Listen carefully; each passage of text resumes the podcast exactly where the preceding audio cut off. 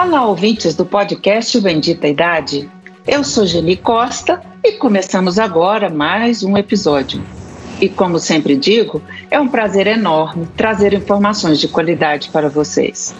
Pois bem, falaremos hoje nesse episódio sobre neurociência e suas muitas interfaces em busca do equilíbrio e da saúde. Somos quem podemos ser, sonhos que podemos ter. Esses são fragmentos poéticos da letra de uma canção da banda Engenheiros do Havaí. E é exatamente nesse caminho de leveza e sabedoria que eu gostaria de introduzir a temática de hoje. Somos comportamentos, sonhamos com emoções, queremos sempre saúde, bem-estar e felicidade. O interesse do ser humano em buscar explicações sobre o comportamento e uma possível relação com o cérebro data de muito tempo, desde a antiguidade. É sabido que estudos sobre o cérebro tiveram avanços significativos ao longo de todos os séculos. A neurociência é um campo de pesquisa de extrema complexidade e está sempre em pauta, em evolução trata do sistema nervoso e suas implicações na vida de todos nós. Ainda assim, há muito para se desvendar. Não prestamos atenção, mas todas as tarefas que diariamente realizamos necessitam da atividade cerebral, das mais simples às mais complexas. Por fim, lembramos que rotinas, estímulos e hábitos adequados são indispensáveis para quem deseja manter o equilíbrio e cultivar uma saúde integral. Para conversarmos sobre esses assuntos, convidamos o Dr. Fabiano Moulin de Moraes. Ele é médico neurologista pela Escola Paulista de Medicina, Unifesp, preceptor da residência médica em neurologia, membro titular da Academia Brasileira de Neurologia, especialista em neurologia da cognição e comportamento. Olá, doutor Fabiano, e já muito agradecida por ter aceitado o nosso convite. Olá, Geni, é um prazer estar aqui. Que ótimo. E eu gostaria então de dar início fazendo uma pergunta, né? O que é saúde mental, saúde do cérebro? E o que devemos fazer para estimular e minimizar os desgastes e provocar reparos? Maravilha. O, então vamos lá. É, essa distinção entre saúde do cérebro, saúde da mente, saúde do corpo, ela é muito ruim, na verdade. Então eu acho que um primeiro ponto para a gente mexer, algum mito que vale a pena a gente descartar, é a dissociação da saúde do corpo com a do cérebro e da mente. Está tudo ligado e, portanto, quando eu faço bem para um, naturalmente eu faço bem para o outro. Vou começar pelo mais abstrato deles, vamos falar da saúde mental. É, saúde mental não é felicidade contínua. Isso é tão doentio quanto a tristeza contínua que a gente costuma chamar de depressão. A saúde mental é a nossa capacidade de flexibilizar as nossas emoções e a nosso, o nosso funcionamento mental com que a situação pede. Flexibilidade mental é chorar no enterro, mas é ser feliz numa, ser feliz numa festa, é ficar ansioso por uma palestra importante, por uma reunião importante, mas poder relaxar vendo um filme com a família. Saúde mental, portanto, é essa capacidade de tolerar a mudança sem que a mudança seja uma agressão. É tolerar e ser flexível para não só fazer do novo algo não agressivo, mas talvez até algo produtivo, onde eu possa aprender e possa crescer. Muito importante, muito esclarecedor. Doutor Fabiano, como a gente poderia dizer que o nosso cérebro pode ser agora, nesse tempo de pandemia, nesse tempo de isolamento, de distanciamento das pessoas que tanto amamos. O cérebro pode ser um aliado nesse momento de tantas incertezas? Sim, na verdade o cérebro pode ser tanto um alinhado quanto um inimigo aqui, né? E, e é exatamente o cuidado que a gente tem com o nosso próprio cérebro, com os nossos próprios pensamentos, com a nossa própria emoção, é que vai ditar qual a maneira que a gente usa. Uh, e isso é importante a gente deixar claro, porque infelizmente pela nossa educação é, a gente é um espectador da própria vida interna, da própria vida emocional. E isso é uma pena porque a gente vive como passageiro do próprio carro no que diz respeito à saúde mental, à flexibilidade mental. E tanto as sabedorias antigas quanto hoje a própria neurociência, a partir de terapias e a partir de várias intervenções, a gente já sabe, felizmente, como se assumir um pouco mais a direção do próprio carro, assumir a própria rédea, para que a gente não seja tanto influenciado pelo nosso ambiente e que a gente possa conduzir o nosso carro, mesmo que a rua esteja cheia de buraco. Entendo. É ser protagonista mesmo, né? É estar à frente de todas as suas ações e pensamentos. Seria um pouco isso. Isso, e não, e não esperar que o cérebro espontaneamente procure o equilíbrio. É mais ou menos assim. Quando a gente olha uma pessoa com músculo forte, a gente presume que essa pessoa se esforçou para ter esse músculo forte. E quando a gente olha para uma pessoa forte no sentido do quanto ela tolera de estresse, o quanto ela é dona da própria vida, a gente acaba achando que é chance, acha que é dom. E, e não é verdadeiro. Na verdade, a gente felizmente tem técnicas, tanto conscientes, eu quero dizer no sentido científicas, quanto culturais de longa data que nos ensinam. Então, da mesma maneira que eu posso aumentar a minha, a, a minha saúde cardiovascular correndo e assim tolerando qualquer estresse físico que venha pela frente, eu devo buscar maneiras de me fortalecer mentalmente, porque nesses momentos de crise, como a gente está vivendo agora, eu não só posso tolerar melhor essas crises, como posso tirar o melhor das crises com criatividade, crescimento e outras perspectivas de vida. Eu costumo dizer que é ver o lado bom da coisa ruim, né? É buscar essa perspectiva. O doutor Fabiano, a gente sabe que existem várias coisas que podemos fazer, ter várias práticas que elas são benéficas, como uma que você acabou de dizer aí, correr, praticar atividades físicas regularmente, ter uma alimentação saudável, mas nem sempre é tão simples quanto parece teoricamente dizendo, né? O que, que você tem a nos dizer, como também especialista nesse tipo de comportamento humano, né? Como promover mudanças? De que forma nos prepararmos e nos levar como protagonistas, como já dissemos, dessas mudanças na nossa vida? A, a dica principal, Geni, é a gente, na verdade, buscar aquilo que para a gente é importante. Então, uma das coisas que você falou, é, que é a atividade física, talvez seja a intervenção a favor da saúde cerebral, mental e do corpo mais importante que um ser humano pode fazer. E, e, isso é importante reforçar, porque as pessoas, de novo, como eu comecei falando antes, elas dissociam um pouco o que é bom para o corpo e o que é bom para a mente. E do ponto de vista prático, se a gente pensa numa aposentadoria cerebral e numa aposentadoria mental, o melhor investimento do seu tempo com rendimentos, com a estabilidade da poupança e com juros da, da bolsa de valores é a atividade física. É a iniciativa e é o hábito mais importante para a gente construir um envelhecimento saudável. E para isso, o interessante é que a gente acha que a gente vai virar o Usain Bolt de um dia para o outro, que a gente vai virar um maratonista de um dia para o outro. E a gente sabe que existe um mito da força de vontade. Isso é bem importante a gente deixar bem claro. Contar com a nossa força de vontade para mudar o hábito é pedir para ele nunca mudar. É por isso que todo final de ano que você está levemente alcoolizado, pulando ondinhas, você fala que vai aprender inglês, que vai emagrecer, que vai para academia, e quando chega a rotina com todo o seu peso, você nunca consegue sair do lugar. Isso porque você presume que o mundo vai estar tão feliz e alegre e você vai estar tão tranquilo como você está pulando as ondinhas no dia 31 de dezembro, e naturalmente a rotina não é tão alegre assim, tão leve assim, e nem você tem tanta energia assim. E por isso, aqui vai uma dica super importante. É, tem várias maneiras a gente se ajudar nesse sentido. A primeira é reduzindo atrito, reduzindo dificuldades. Torne o mais fácil possível o hábito que você quer fazer. Por exemplo, se você quer fazer uma atividade física, faça aquela que tem no seu prédio, ou faça aquela que tem no parque do lado da sua casa. Mas não só isso.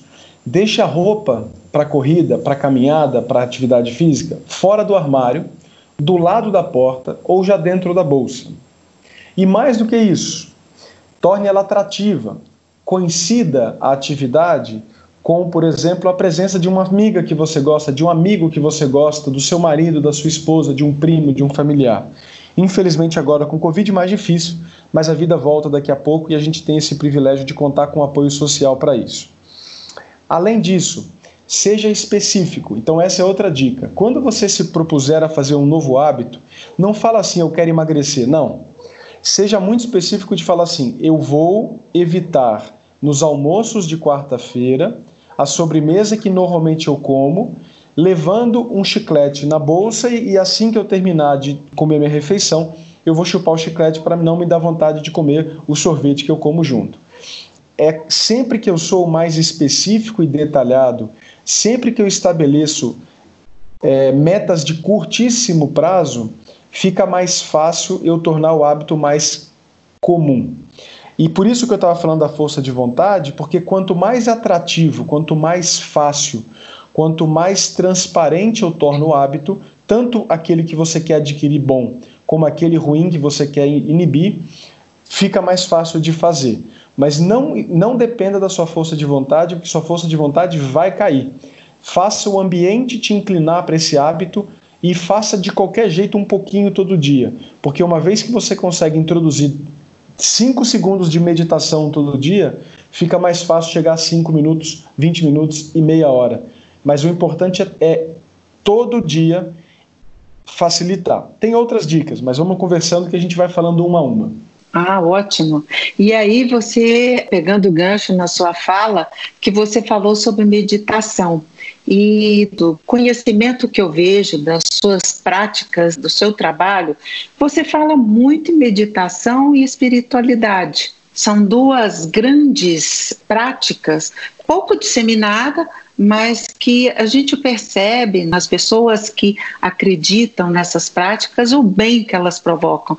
Não é um pouco isso, doutor Fernando? Sim, Jenny, na verdade, o, o, interessante tanto da espiritualidade quanto da meditação é que você não precisa acreditar em nada, na verdade. Você só precisa praticar aquilo que lhe é pedido ou o que a sua cultura ou contexto lhe pedem. Porque na prática, por exemplo, quando a gente fala de espiritualidade, a gente sabe que as pessoas que uh, religiosas que praticam os preceitos da religião têm uma redução de morbidade no sentido de doenças, têm uma redução da mortalidade, portanto vivem mais e melhor. Só que não é a crença em si. A crença em si não faz diferença nenhuma. É a prática do que a crença me leva.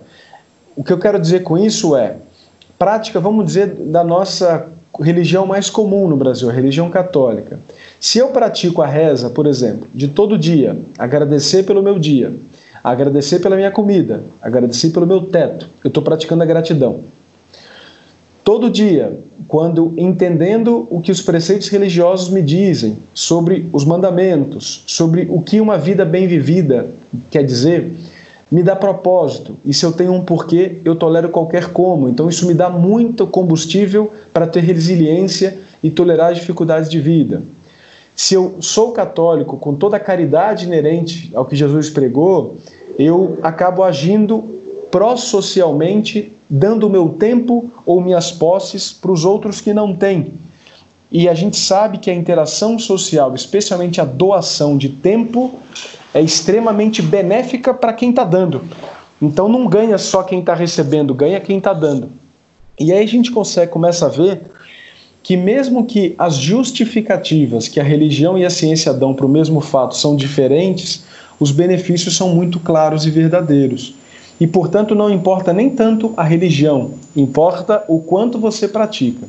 A meditação, da mesma maneira, a meditação hoje ela é totalmente desvinculada de qualquer teologia ou de qualquer metafísica. Ela é só uma prática de exercícios que envolvem atenção, generosidade, gratidão e, da mesma maneira, tem muita ciência boa por trás mostrando que a meditação é a engenharia da mente, é a maneira que a gente arquiteta a nossa mente para o equilíbrio, para a flexibilidade e, como efeito colateral, para a felicidade. Eu costumo dizer que essa, como você já colocou, a doação do tempo, ela é fundamental quando você quer praticar, inclusive, a compaixão pelo outro, quando você quer trabalhar a questão da empatia, em especial com a população idosa, que quer muito ser ouvida. E às vezes você doando o tempo, eu costumo até dizer, doando o ouvido, é tudo que ela precisa. Eu acho que isso é um pouco do exercício, né? Dessa minha espiritualidade, dessa minha crença, um pouco isso, né, doutor Fabiano? Perfeito, perfeito.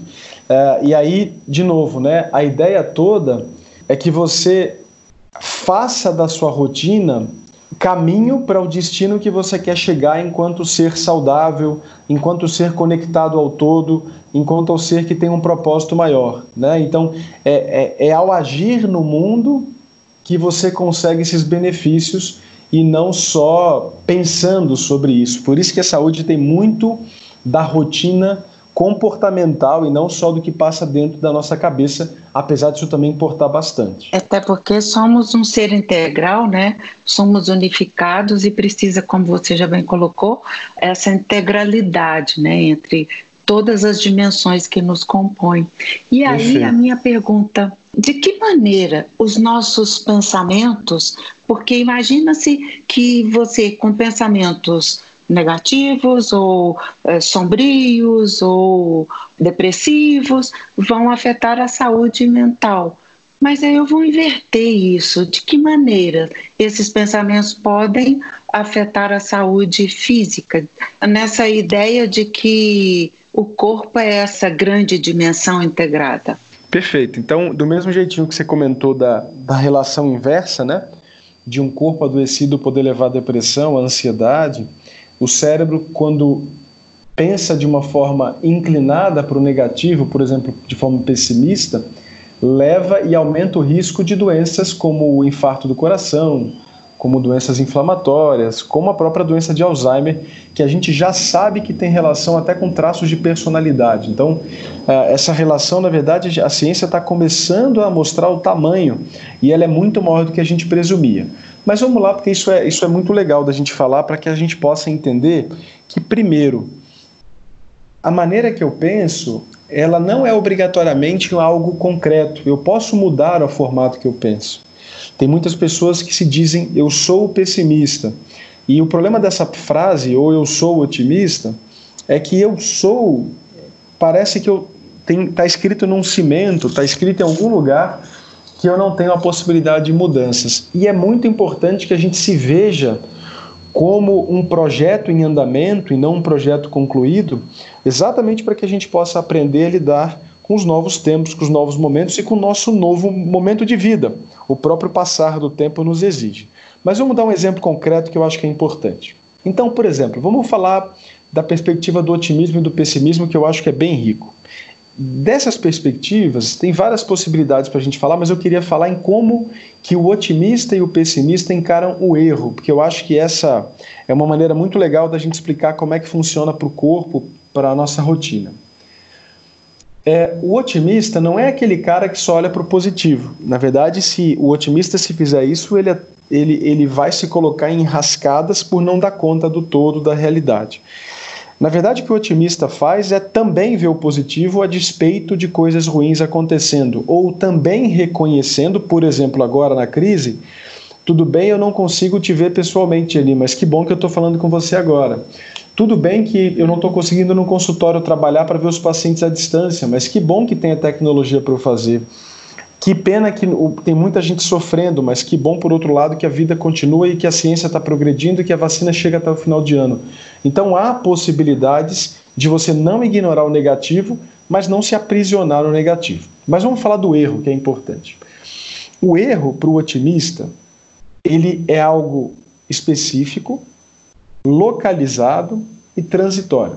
Por exemplo, eu sou empresário otimista e coloquei um produto no mercado e não deu certo. Normalmente o otimista vai tentar entender especificamente o formato do produto, o momento de lançamento, o preço, o, o alvo que ele colocou no mercado e por aí vai. O pessimista pode falar assim: tá vendo? Eu não sou realmente empresário nenhum. Tá vendo? O mercado tá péssimo. Da mesma maneira para a própria vida. Você tenta ajudar a sua família, você tenta ajudar sua esposa, seu marido, e ele não uh, responde, ou ela não responde de acordo, ou eles não respondem de acordo com o que você imagina. O otimista vai tentar entender, puxa, será que eu fui empático o suficiente para entender qual o melhor momento de colocar? Será que eu falei da melhor maneira? Será que eu posso aprender com essa situação para na próxima vez que eu tentar ajudar alguém, eu tenha mais competência e tenha mais sucesso? O que é muito diferente do pessimista que fala: tá vendo, eu não sou bom nisso, tá vendo, tal pessoa não quer ajudar. E por que isso importa muito? Porque primeiro você fecha as portas para o seu próprio crescimento e para a sua própria interação com o mundo. Mas mais do que isso, o pessimista tem maior risco de depressão, tem maior risco de suicídio, e ele tem maior risco de doenças mentais como um todo. E essas doenças mentais, como o próprio pensamento recorrente do não, do difícil, do improvável, ele libera no nosso corpo vários hormônios. E esses hormônios, típico do estresse, vão nos levar cronicamente a inflamar os vasos, que levam ao acúmulo de placa de colesterol e ao infarto ou tem um derrame. Eles vão, por exemplo, comprometer, a partir do, dos hormônios liberados, a capacidade do meu sistema imune de responder às infecções. Então, eu tenho mais gripes do que uma pessoa é, que é mais otimista e que tem uma perspectiva mais adequada da vida. E aí, tanto o otimismo quanto o pessimismo acabam virando o que a gente chama de profecia autossustentada, que é o quê? É, eu acredito numa coisa e a coisa acaba acontecendo. Porque se eu sou otimista e tento, e quando eu erro, eu tento aprender e tento de novo melhor e tento de novo melhor, naturalmente uma hora vai dar certo. E aí qual é a conclusão que eu tenho? Tá vendo? Não falei que ia dar certo? Deu. Para o pessimista que fala que não dá certo, no primeiro erro e tropeço, ele desiste, ele não vai. E aí ele realmente com, com, com, cumpre a profecia que ele colocou lá no começo, de que o mundo não é para ele, de que isso não é para ele, de que ele não é competente para isso. E aí ele hesita e não faz. Então a gente tem que ter muito cuidado com o que a gente pensa, não no sentido mágico, como alguns livros falam, que você pensa e o mundo se organiza. Não nesse sentido, é só para a gente entender que naturalmente o que eu penso pode influenciar o meu comportamento e a maneira que eu interpreto o mundo para me fazer ter mais coragem, mais resiliência, é, mais competência para lidar com o mundo ou não. Então a gente pode se sabotar de maneira muito profunda, dependendo da maneira que a gente filtra o mundo. E eu projeto no outro as minhas dificuldades, né? O mundo conspira contra, as pessoas não me auxiliam. Então eu sempre lanço para o outro uma responsabilidade que poderia ou deveria ser minha, né? Um pouco isso, né? Perfeito, perfeito, sem dúvida. Ô, doutor Fabiano, eu acho que muitas informações nos levam a acreditar que a gente pode ser pessoas muito melhores do que temos sido.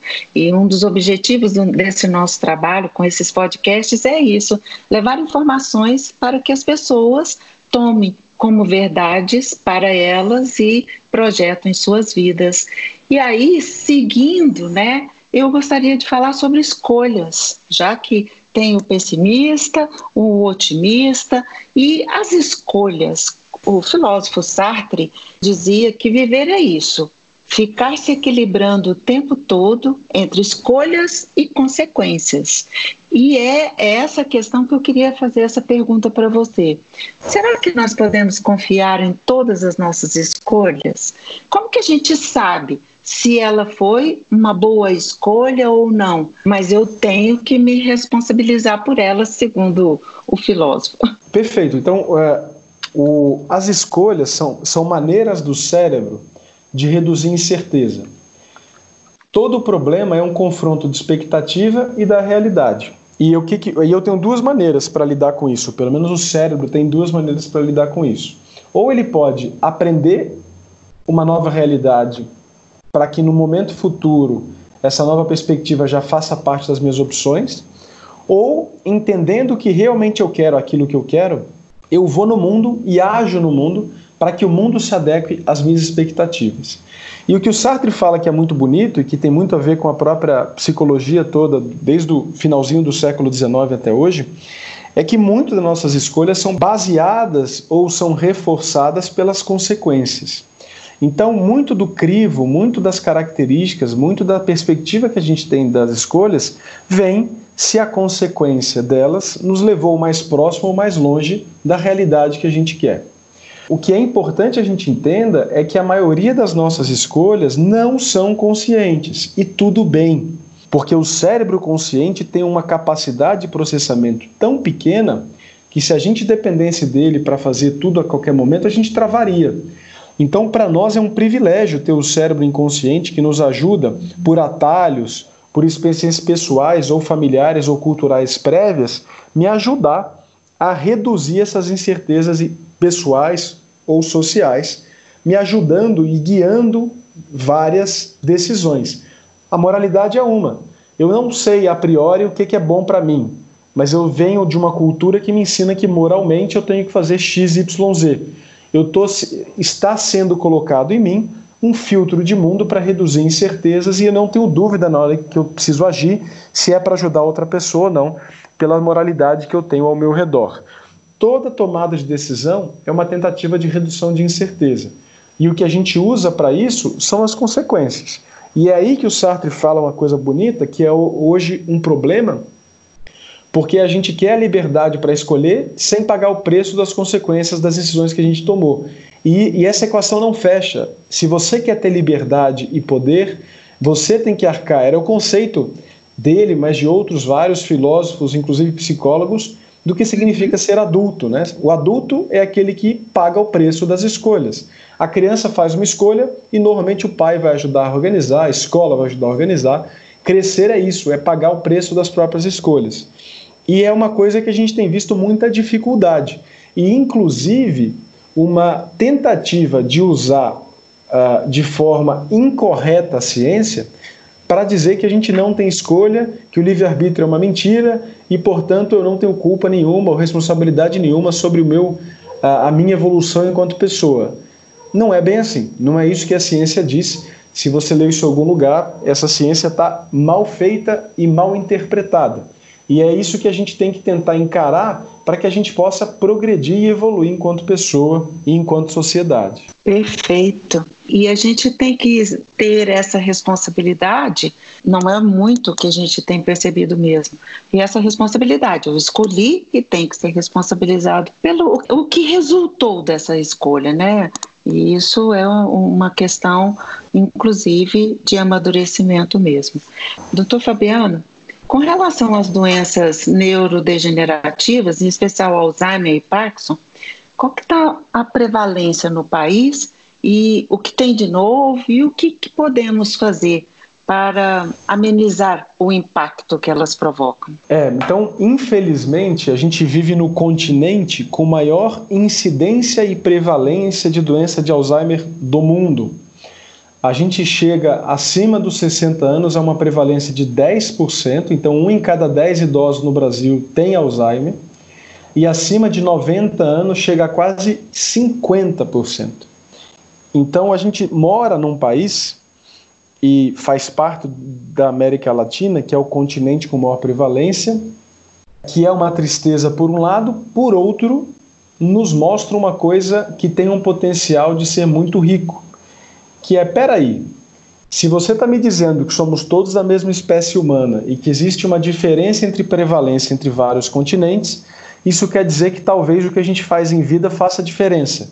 Exatamente. E é por isso que a gente tem feito mal e por isso colhido um sinônimo de envelhecimento e doença. Mas não precisa ser assim. Tanto é que a gente tem tido, desde de quando a gente começou a medir isso na década de 30 para cá, em vários países, da Europa, da América do Norte, do Japão e da Austrália, uma redução da prevalência e da incidência dessas doenças, mostrando que elas não são obrigatórias. Existe um componente genético, sim, existe um componente relacionado à idade, sim, mas existe um tanto muito grande relacionado ao estilo de vida e o contexto no qual eu cresci e me desenvolvi.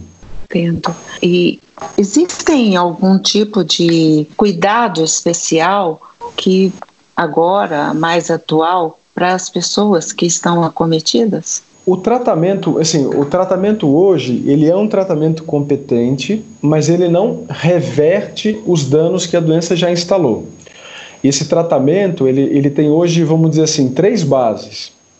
Uma das bases do tratamento de qualquer doença cerebral vascular, degenerativa, é o cuidar da saúde do corpo. De novo, porque como está tudo ligado, não adianta eu querer cuidar é, do cérebro com diabetes descompensado, com a pressão alta descompensada, com colesterol descompensado, com a apneia do sono descompensada, com o rim mal funcionando, com a tireoide mal funcionando, com a minha B12 mal baixa, por exemplo. Um segundo pilar é a minha rotina. Mesmo a pessoa que já tem o início de Alzheimer, por exemplo, ela pode ter menos consequências negativas pelo esquecimento se eu organizar a rotina dela e da família. Ela também vai ter benefício se ela começar a fazer uma atividade física, mesmo já tendo início da doença. Se ela começar a comer melhor, mesmo já depois do início da doença. Se ela parar de beber e parar de fumar, mesmo depois do início da doença. Então, o importante hoje, e esse é o segundo ponto, é que nunca é tarde demais para que a gente mude a nossa rotina. Nunca é tarde demais. É, eu, eu, brinco que não é antes tarde do que nunca, é antes tarde do que muito tarde, porque sempre dá para a gente mexer. E a terceira perspectiva do cuidado hoje são os medicamentos, que ajudam, mas não são exclusivamente o nosso tratamento. Não tem como, o cérebro é complicado demais para que um remédio único dê conta de toda a sua complexidade. E é por isso que, felizmente, com essas novas perspectivas, como você falou anteriormente, de entender tudo o que diz respeito à nossa saúde, nos relacionamentos sociais, a maneira que a gente pensa, a relação com o próprio corpo, a relação com a rotina e também os medicamentos, aí sim a gente tem a competência hoje de estabilizar a doença e dar para a pessoa o melhor cérebro que o cérebro dela pode ser naquele momento. O que é bastante coisa, não é a cura, não é a reversão, mas eu digo por experiência própria na universidade e no próprio consultório que dá para fazer bastante diferença na vida das pessoas. É o que a gente quer, né? Viver muito com qualidade de vida, né? Sem Independente dúvida. se você se você está cometido por uma doença, é que essa longevidade estendida ela tem um sentido muito amplo e muito bom, mas temos que saber como viveremos esses anos, né? Esse tanto Perfeito. de anos a mais. Um resumo que eu gosto, né, que eu acho que é legal, é assim: o privilégio do envelhecimento vem junto com a responsabilidade de fazer esse envelhecimento acontecer da melhor maneira. É, o privilégio e responsabilidade andam juntos aí. O envelhecimento é um verbo ativo. Se eu esperar cair no meu colo, vai cair doença e não saúde. Exato. E a ideia de que temos que começar a nos preparar para chegar até esse tempo de muitos anos, que sejam nas fases anteriores, né? Nos prepararmos para chegar bem lá. Teria muitas mais perguntas para lhe fazer e um papo super legal, super dinâmico, instrutivo, informativo, didático. E aí eu vou fazer uma pergunta para finalizarmos nosso bate-papo e que é o seguinte: na sua opinião, o que esperar das pessoas pós-pandemia? Você acredita que haverá mudanças na forma de compreendermos as coisas e as pessoas? Então, Geni, eu acho que é, a sua pergunta é ótima e eu acho que sim, mas se a gente fizer acontecer. Então, espontaneamente, as crises não nos levam a melhorias elas podem, se a gente aproveitar a fragilidade das perspectivas anteriores que a gente tinha sobre a própria vida, sobre o planeta, sobre o meu papel, fazer a gente crescer. Mas isso tem que ser algo ativo. Isso não acontece de forma espontânea. Por exemplo, eu quero dizer, vamos dizer alguma coisa simples.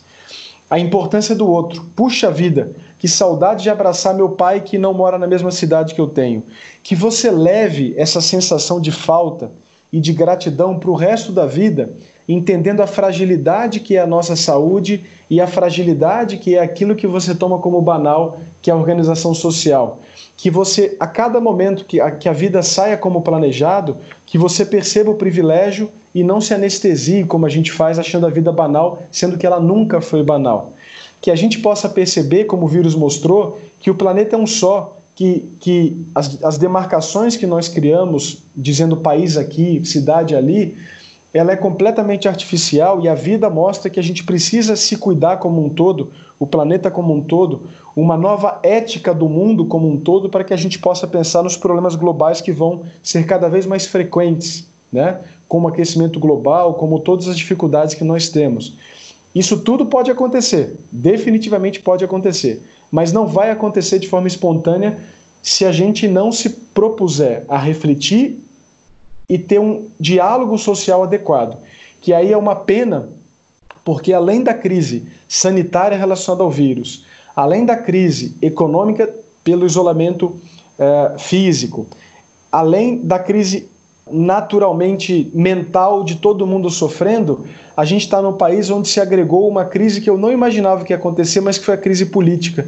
Porque a gente podia, nesse momento, em vez de eleger um político ou outro como inimigo, eleger o vírus como inimigo, porque na verdade é o único inimigo atual é ele. E a gente está brigando entre si, em vez da gente poder se unir, em vez da gente poder agregar, construir uma democracia mais forte, um país mais forte, com um senso com um senso de propósito de buscar um país melhor para que a gente pudesse sair mais fortalecido do Brasil.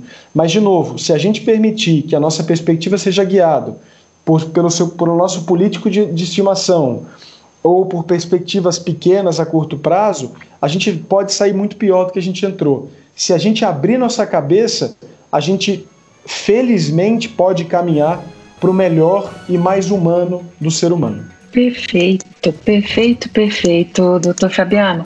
Fez um resumo bem objetivo, bem sintético, na verdade, mas que trouxe à tona todos os compromissos enquanto cidadão e enquanto sociedade.